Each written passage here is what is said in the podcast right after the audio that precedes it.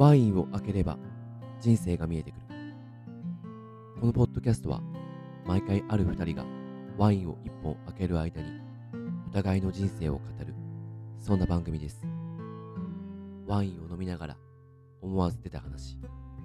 お互いに話してみると少し違った自分が見えてくる。違う価値観や経験を持つ二人の本音のトーク。それはまるでワインのペアリングのようにこの瞬間にしか生まれないものになるはず。ちょっと真面目な話をする差し飲みを今夜は特別に公開。番組の構成は一つのペアにつき3本構成。1本目と2本目はペアリングトークと題して前後編に分けてちょっと真面目な話を。3本目は酔ったテンションで話をする打ち上げという構成にしています。今回は私大地と坪健さんという方とのペアリングトーク前編になります。坪健さんはほぼ教育最前線というポッドキャストを配信されている方で、今回はコロナ禍、どうして我々がポッドキャストにハマってしまったのかという話をしています。ぜひお聞きください。それでは、ペアリングトークラジオの収録を始めたいと思います。今回はですね、私、大地と坪健さんという方に来ていただいてます。はいよろしくお願いします。坪健です。よろしくお願いします。で我々の関係性なんですけれども、はい多分今まで私このペアリングトーク始めていろんな人と収録してきたんですけれども、うんうん今日初めて対面で会った人とはじ めまして。大地さん、はじめまして。はじめましてと申します。大地と申しますこのシチュエーションはですねちょっと初めてなんですよまあおオンライン上であの顔や、そうですねあの人柄は存じ上げてる部分あるんですけれども、うん初めてあの収録までに一回も会ったことないというのは初めてでちょっとあの自分がこれをやりたかった最初の時は本当知らない人とどれぐらいお酒の力で仲良くなれるのか、はいみたいなところを知りたかったのでちょっと楽しみにしています。はい楽しみです。でまず私と坪健さんの関係というかなんで知り合ったのみたいなところをちょっとお伝えしますとある新しいサービスを作ろうとしている。自分なりのサービスを作ろうとしている集団というか仲間が集まってまして。でそののあの仲間の中であの一緒のまああの旗に集ったうん。仲間というような感じでございます。なのであでそれが基本オンラインでしか交流が基本ないので、うん。まああのこの後オフラインもいくつか入る予定なんですけど。だからなのであの我々はオンラインでしかちょっと顔を合わせたことがないというしかも結構それブレイクアウトする時あるんですけどまだ一緒になったことないっすよあないっすね。ないですよね。ないですよね。確かに。はい、ないわ。はい、うん。と思ってて。はい。こう、ね、その仲間内にこの収録したいんだけどっていうのをちょっと投げかけたら一番最初にはいはいはいはい。坪健さんがやります。やりたい。あの声を上げてくれたのでもうやろうと思ってあのこの日を迎えておりますが、はい。えーそんな感じの緩いんだか濃いんだかわからないような関係でございます。はい。はい。でいつもやってるんですけどちょっとお互いの印象を話すっていう、ところではいあ。のちょっとオンラインとあの時間の中で私があのかろうじて今持っているお願いします。坪健さんの印象をちょっとお話しさせていただきたいなと思います。坪健さんでもあのこの間ちょっとねあの発表の場があったんですけど、うんその時に空気を持ってって すごいかっこいいなと思っていやいやいやっぱりあのその集団の方々皆さんにき共通してそうなんですけど、うん自分に持ってないすごい輝けるなんていうか才能のようなものを、はい、皆さや。ん持ってらっしゃって。うん。で自分もやっぱり皆さんのことあのその日はすごいなと思っていたんですけれども、やっぱつぼけさんもすごい声と 話し方うとんうん展開の仕方がすごく面白くて、えー自分はかなり共感と尊敬をあの時わあ持ち、ました。ありがとうございます。なのでえっ、と今日迎えるのがですねすごい楽しみでした。なんかどんな話ができるんだろうなと思ってい。特にあのポッドキャストのところで言うと、やっぱりあの声は嘘をつけないっていうはい話から、やっぱりそれでひ私もポッドキャストを通じていろんな人たちにあの好きになっていってる多いので、そういうことをちょっとお話しされていたのですごく共感しております。とうごとざいます。いうのが現段階の印象です。まあ、要はもうめちゃめちゃ話したかったっ はい、ところですね。はい。ああ、じゃあ、坪健さんのちょっと私への印象を聞いてもいいですか、まあ、あの、第3回も説明してもらいましたけど、まあ、要は、ビジネススクールに近いのかな？才能を使ったビジネススクールに近いものでご一緒していて、うんまあ、オンラインで。で、オンラインで直接はそんなにお話ししてないので、文字上っすよね。あ、そうですね。そうですね。んんん要は、こう、オンラインアプリ上、ツール上で、まあ、やり取りをしていることが多かったんですけど、なんで、オンラインで知り合ったとはいえ、オンラインでやり取りしてるよりも、僕は大地さんのポッドキャストを聞いて、あありがとうございます。ああ、いい子、空飛び猫たちいいな。あペアリングトーク、いい番組だな、とか、そういうあ、こう、声で知ってるぐらいな感じですよね。だから、テレビ見てる視聴者と同じぐらい この人と今度会えるんだなっていうような感じでいたんで。で、印象としては、すごいこう、まあ今おお話ししてても、なんていうんですかね、オフな声っていうか、はい落ち着く声質でいらっしゃるしすね、落ち着いてらっしゃる。あと、両番組とも結構曲が、あの、チル系というか、なんかこう、心地いいなっていう番組なので、なんかこう、曲にもマッチしてて、素敵だなっていうふうにあ思ってたんで、お話ししたかったです。ありがとうございます。じゃあ、ちょっと話したかった同士で、はい今日は話すということで、よろしくお願いします。お願いします。で、あと、すみません、私伝え忘れちゃいましたが、坪健さんも、ポッドキャストをやられていてあの、ほぼ教育最前線という、教育に特化した、はい。あれですよね。何個か聞かせていただきましたけど、ありがとうございますはい正直ちょっと特別支援教育に結構関心があった時期があるので、あのその話をされた時には、ちょっと実は結構流し聞きしてる時に、はい結構気になってしまって聞いて嬉しいしまう瞬間もありました。ありがとうございます。楽しみ。ちょっと概要欄多分載せるので、はいあのよろしくお願いします。ぜひお願いします。というところでですね、ちょっとワインを開けていきたいと思います。はい、で今回ちゃんとね、あのいつもメモらないですけどメモりました。スペインのワインで、はいえーアダラスカリソで2018年のものでうん。赤ワインですね、えーガルナッチャティントレラというブドウ品種らしいんですけどこれ結構前に買ったあのワインです実は。はいえー、とワインって、まあ、今年買ったんですけど2023年に買ってるんですけどその時に、えっとまあ、スペインのワイン屋さんが会社の近くでちょっとなんか青空市みたいなおことやっててスペイン専門。門のワインへショップみたいなのがーちょっと全然遠いんですけどこ今日来させてもらってますみたいなところうん。ででその中で私スペインワインってあんま飲んだことなかったのでうんやっぱり結構ワインって土着品種というか、国ごとに独特のブドウ品種があって。で、うん。まあ、それがどっかの国のこれに似てるみたいなこと全然あるんですけどうん。で知らなかったブドウ品種のやつを2本買ったんですよ、はい。のうちの1本です。だからこのガルナッチャティントレラって飲んだことないなと思ったんで全くどんな味かわからないので今日は一緒に。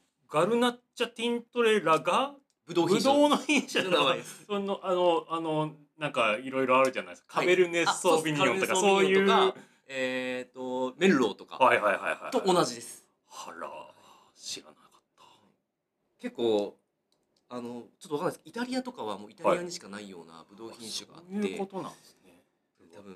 で今日もあの飲んでも味をどれだけ覚えてられるかはい。ちょっとわからないんですがちょっと開けていきたいと思います。楽しみです。はい。で毎回これ開けてる時もちょっとはい。見ながらあれなんですけど、まずなんかグラスというかラベルおしゃれっすよね。あそうですね結構潔い感じのデザインっていうなんか白黒のツートンで、和服でもありそうなうん。和っぽい感じ。本当ですよね。うん。なんかアートっぽいというか、ね、アートっぽい。うん。あとハロウィンも近くなのでミイラ男っぽいっていうあかそうですね。白と黒の交代感が確かにちょっと。おしゃれ。ありますねあーこれでもねちょっと飲むの楽しみだったんですよ。へあー。この機会に開けれて楽しみ。結構ちょっと取っといた感じがあるんで、うん。タイミングちょっと測ってたんですよね。へー。この音が入る。多分入ったんじゃないかな。開きました。はい。ちょっと続かす。じゃあ続かせていただきますはいち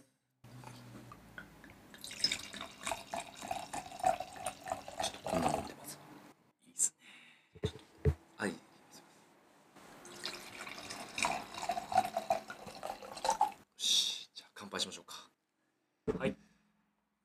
あー。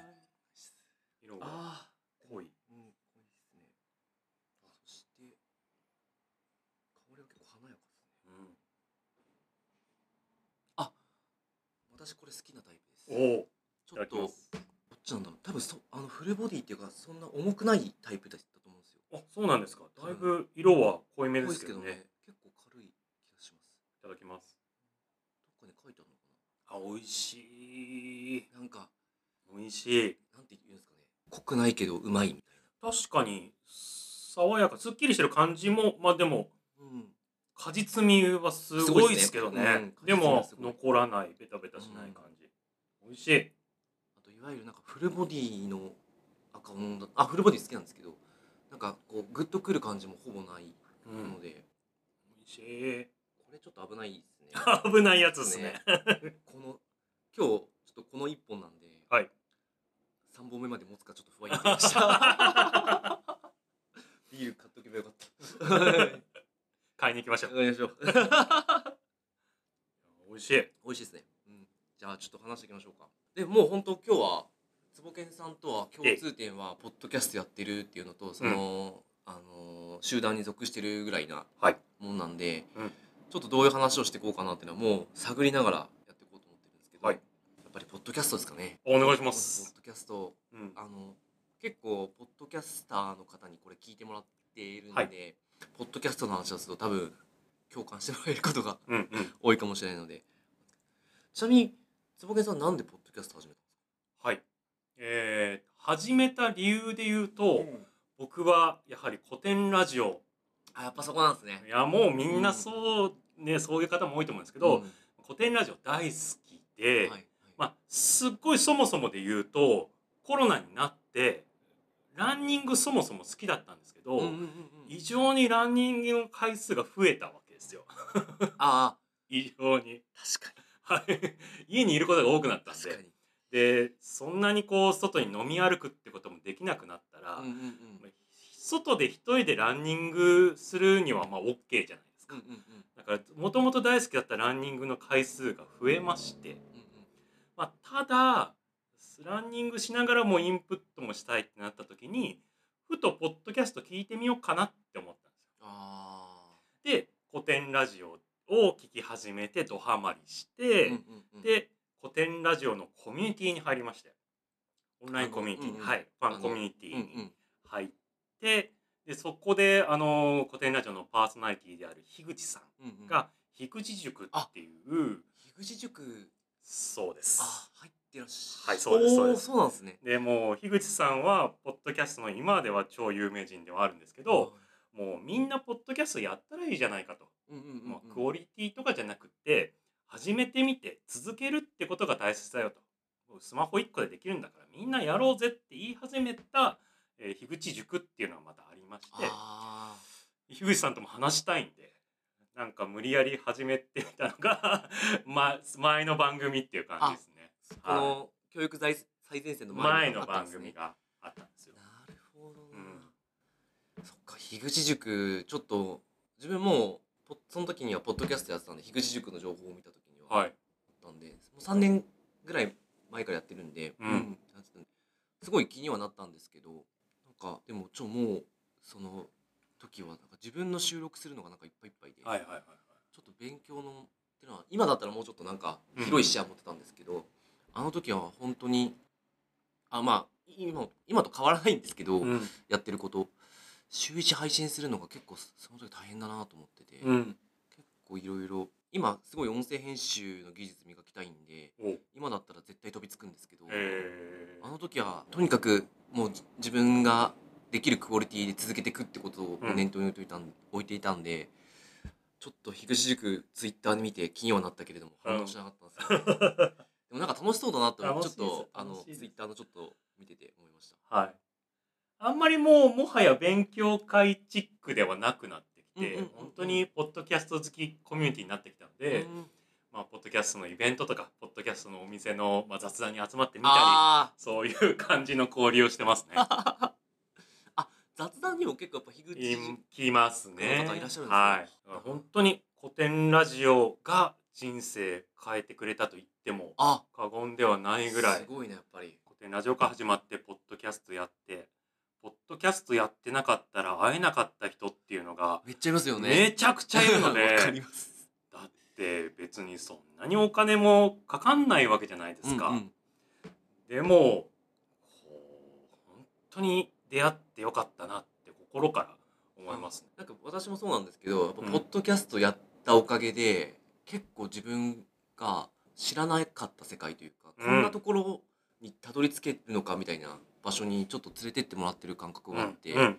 でこれたまにポッドキャストやってる方々と話すんですけど、やっうん、ぱ YouTube だったらこうはならなかったよねとか、あそうですね。ね。やっぱりポポッドキャストっていうこの規模感、うん。今日本におけるこの規模感とか状況とかがいろいろマッチして多分こういうつながりが生まれてるんだろうなっていうのがすごいあるので。うん、ポッドキャスター同士仲いいっすもんね。そうなんですよ。この前も東中の雑談に、えっと、山あり谷あり放送室っていう番組の、まあ、僕ファンなもんでおあのお呼びいただいて行ったんですけど、うん同じくファンの方がまあたくさん来るわけですよ。うん。宇宙話のあ佐々木亮さんとかいらしたりとか。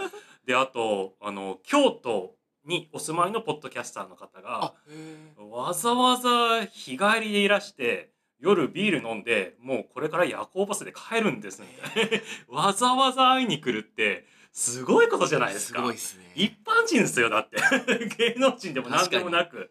ただポッドキャストただポッドキャストやって喋ってるだけ。確かあれですよね。き一時帰国みたいな。あそうですそうですそうですなかなか会えないんでってことではあるんですけどうんうんうんうん。にしたってね京都からわざわざ来るんだと思って私もその日友人行ってたんでもしかしたらお話ししてるかもしれあない。本当ですか？はいへえ。こうたさんっていう人わかんない何の番あえっとあえっとやってるな。孝太郎雑技団っていうえあのタクラムの渡辺孝太郎さんにインスパイアされた。あのちょっとやってる方なんですけど。ちなみにこのペアリングトーク次はい撮るのああそうなんですか？あ 多分うまくいけば。多分。なんでいいな。いろんなあの顔見たら分かる。結構うん。印象的まではいかないけどおう。うん。ま見るい一度会えば覚えるかなと思いますね、へ雑談いいですよね。私も東中の雑談にはまあ、うん。たまに行くんですけどあの前やっぱり東中の雑談で、えっと、雑談1周年があ。あったんですけどあのありましたね。で、うんあのもうポッドキャスターの方しかいなかったかなその日は、うん。おそらく。いろんな人いいたんですけどいや本当に思ったのめちゃめちゃ楽しくてその日。うん。その夜が、うん。あのなんかポッドキャストやってるってだけでこんなに分かり合えるのかっていう、ね。何なんですかねあれはね。しだって私まあメイン文学の発信をしてるじゃないですか。ね。で文学のの発信してますみたいな、うん。私となんかゲイのポッドキャストの方とはい。かがすごい話して、でもあの編集こういうの大変だよねとかっていう話で盛り上がれるってなんか面白いなと思って、こういい本当にプラットフォームだなって思ってますね。金の話しないじゃないですか。ポッドキャスターって別に。どうやって儲けてるっていうかマーケティングどうしてるっていうかあんましないっすよはい。あとはなんか再生数マウンティングとかないじゃないですか別に。ナイスナイス。あお前100なんだ俺300だけどみたいなないじゃないですか。ポッドキャスターはポッドキャスターじゃないですか。ですっごいマイナーなことをやってる人むしろリスペクトみたいな。あそんなそんな隙間縫ってらっしゃるんですかみたいないやちょっと聞きたいなみたいな。ありますよね。めっちゃわかります。うん。ニッチであればあるほど結構そおおってお思いおます。聞こうみたいな。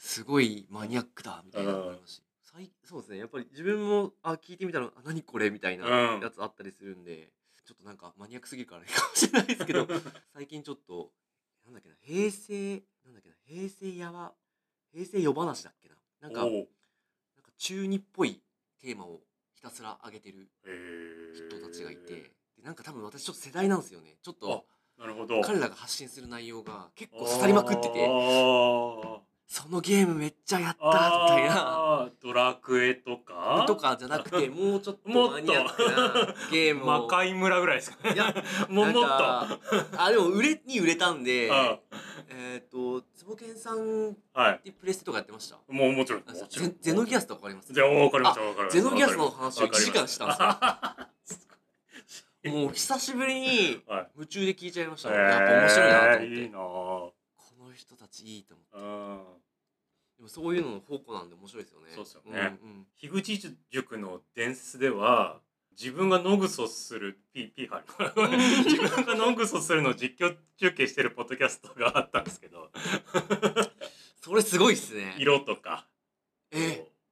あと連日やってるんでこの前のやつはあもう自然に帰りましたね。同じ場所で繰り返してやってるのでそういうなんか伝説の番組が 樋口さんもびっくりの伝説の番組がありましたね。それ放送放送っていうかまあポッドキャストだからチェックないそうですね。ないですもん。ねでも別に描写してる自分のものを自分のエリアでうんうんうん。うんやってる別に悪いことしてるわけじゃないですかね。うん。うんうんなるほど、はい。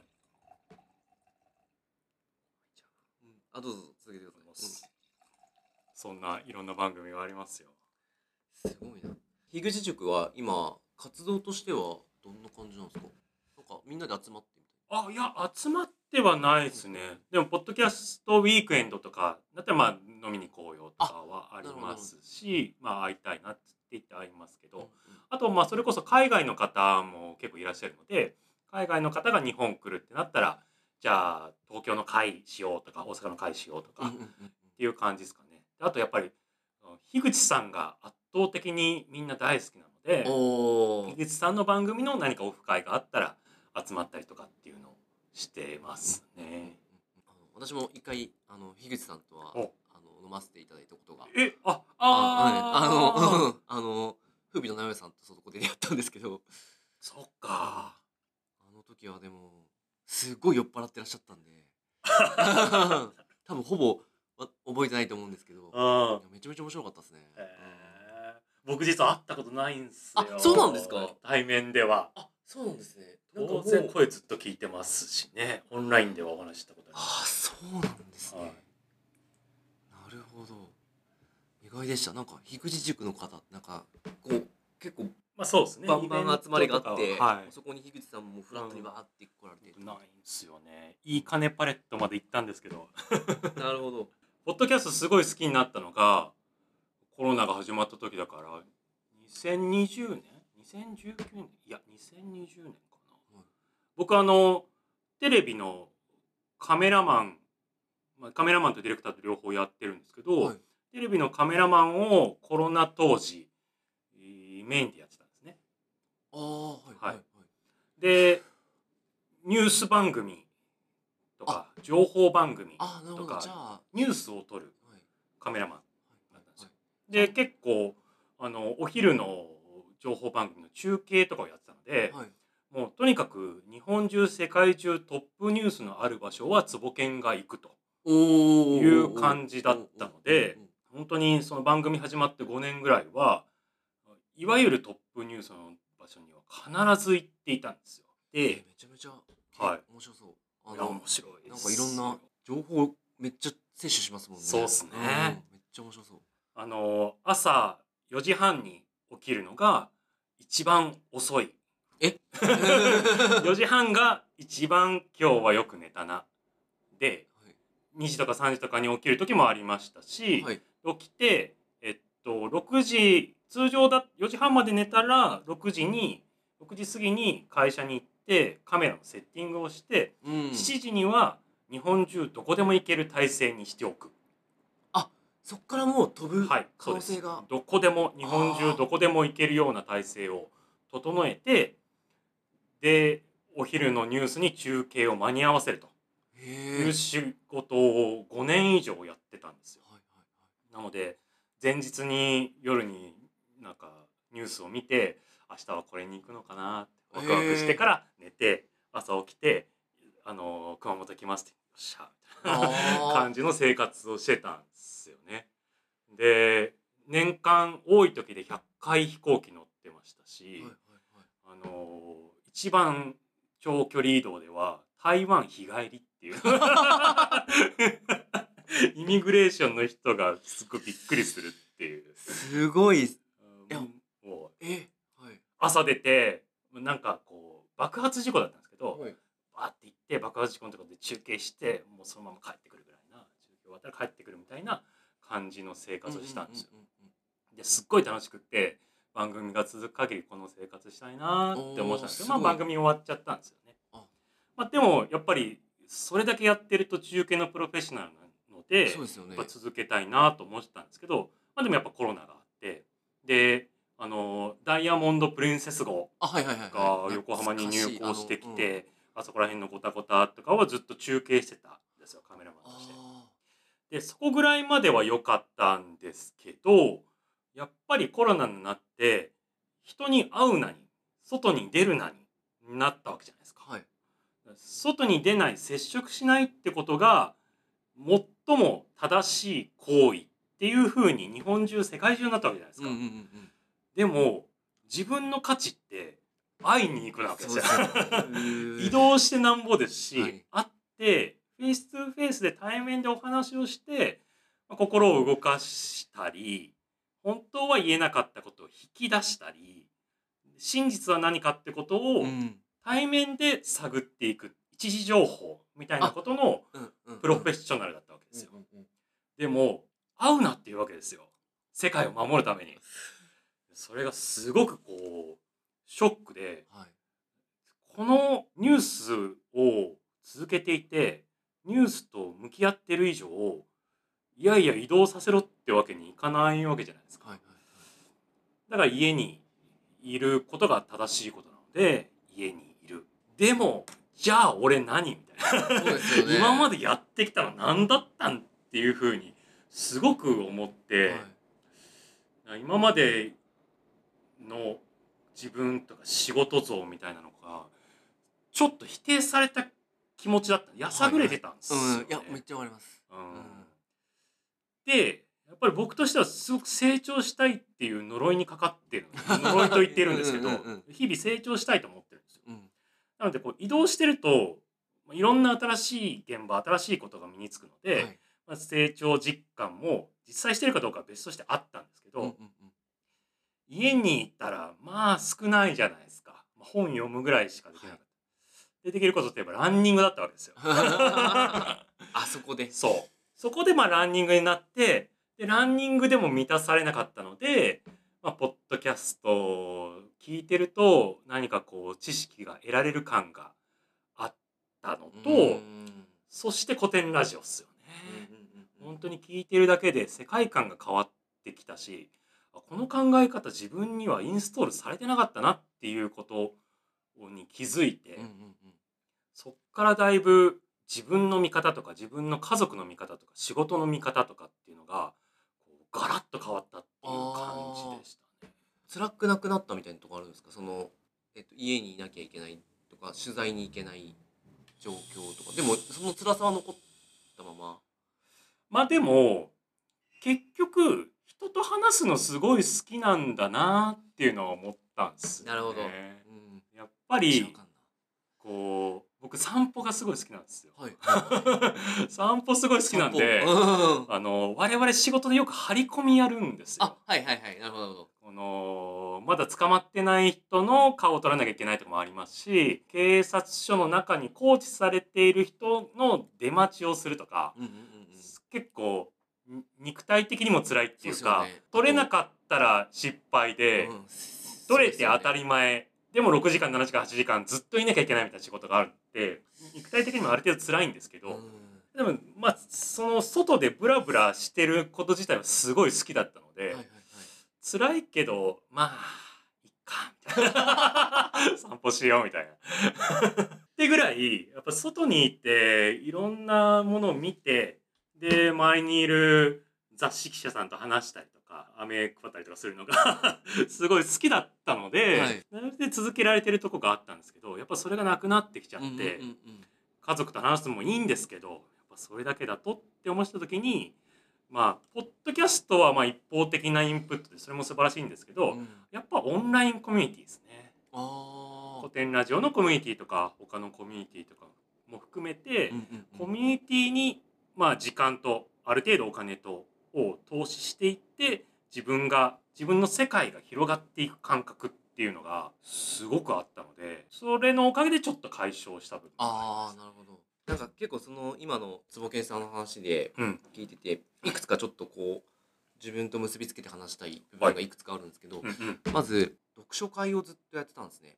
はいはいはいはい。あの2010何年かな？15とか16ぐらいからやってたんでであのちょっとこのその界隈読書会界隈では都内でやってる中では結構大きい読書会まで成長させて、ちょちょっとずつなんですけど、やってあでもちろんめちゃめちゃでかいとこあるんですよ、うん。もうそういうのと比べるともうそりゃすげえちっちゃいんですけどただなんか自分もなんか言い方あれなんですけどアイデンティティをそこにちょっと乗っけてた部分がやっぱりあー。多分坪健さんも一緒かなと思うんですけど、はい。やっぱりその取材に行くのに多分自分のアイデンティティを多分少し乗っけてた部分あると思うんですけど、私は結構そこにだいぶ乗っけてて3月とか4月ですよねあの2020年の、あそっかリアルイベント開催できないんだっていう、そうっすよね。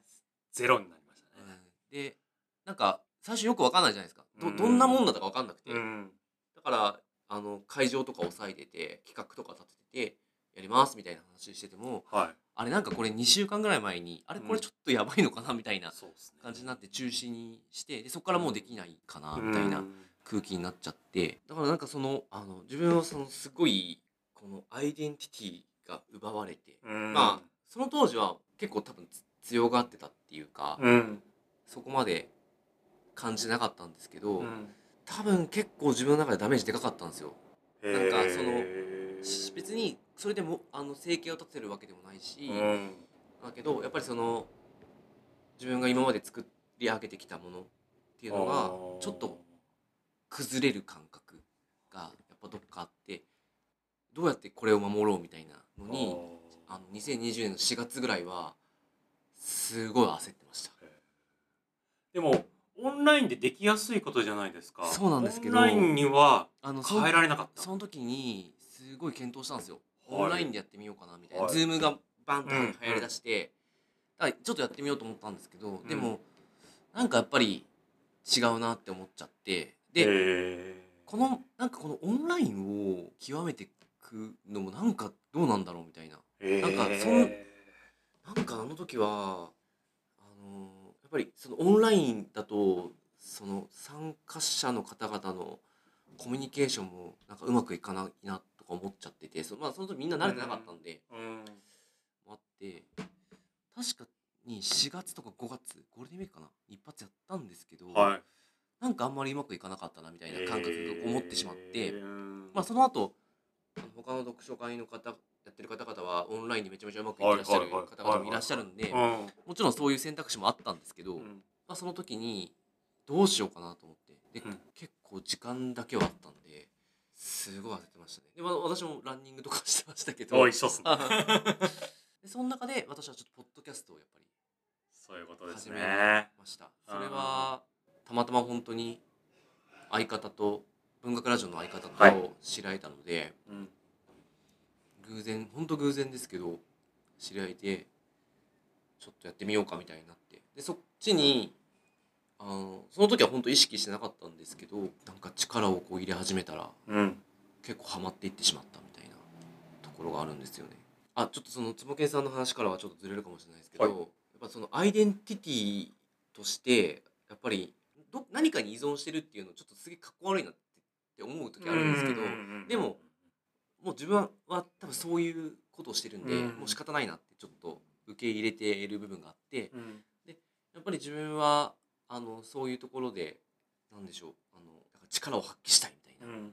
気持ちがあるんでもうどうしても発信とかやってると楽しくて仕方ないんですよね。うん。なんかこの徐々にそのコロナ中に始めたことがあの最初全然聞かれないじゃないですかポッドキャストなんて。まあそうですね。そそそろそうですよ。そろそうですよ。びっくりする聞かれないじゃないですか。どの有名番組もは初めはそうですよ。そうですよね。はい。でもうああと思ってるとこからうん。ちょっとずつこう増えていくうん。のがやっぱうれ嬉しくて。うん。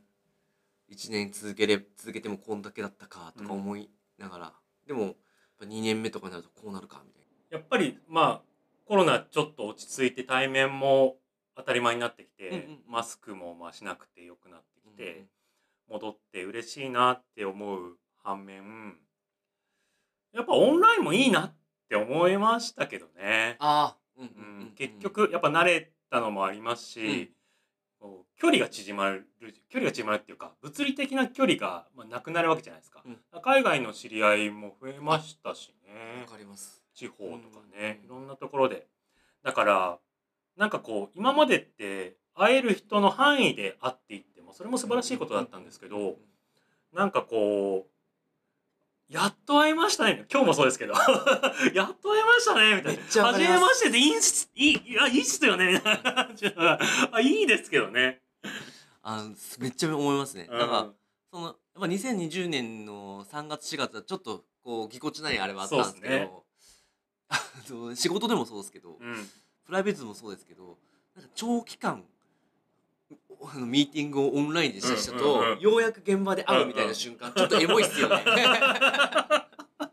あーってなる本当そう。うん本当背高かったんすねみたいあな。ーめっちゃわかります。逆もあるんですよ。あれうん思ったよりちっちゃい。やっと会えたねっていいなと思あって。ー確かに。会いたいっていいじゃないですか。あやっぱり。やっと会えたねっていうのがすごく素う敵だなと思ってわーめっちゃわかります。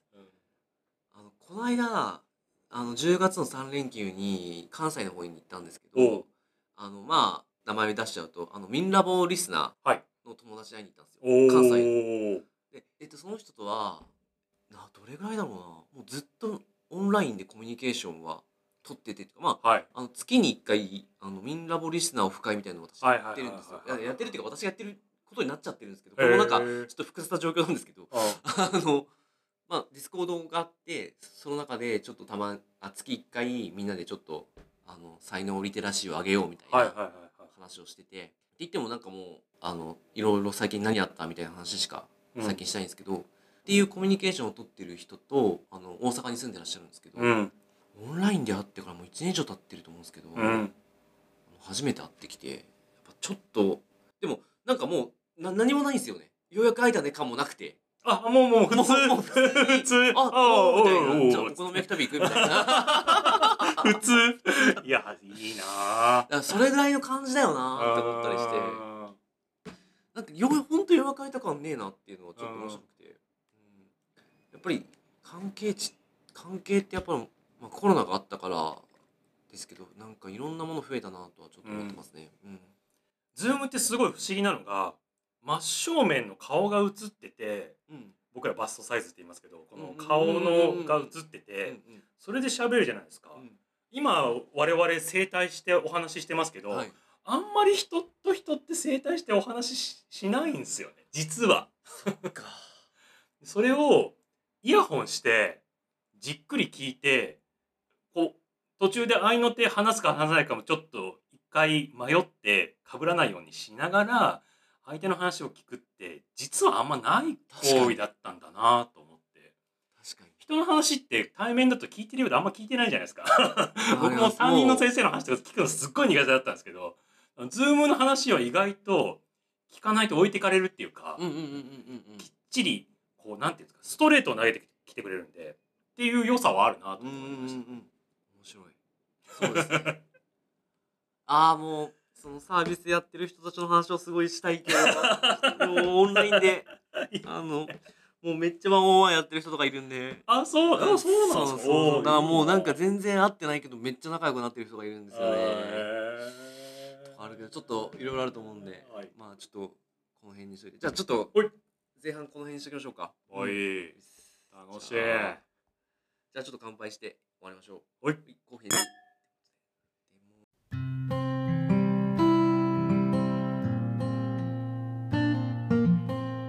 いかがだったでしょうか？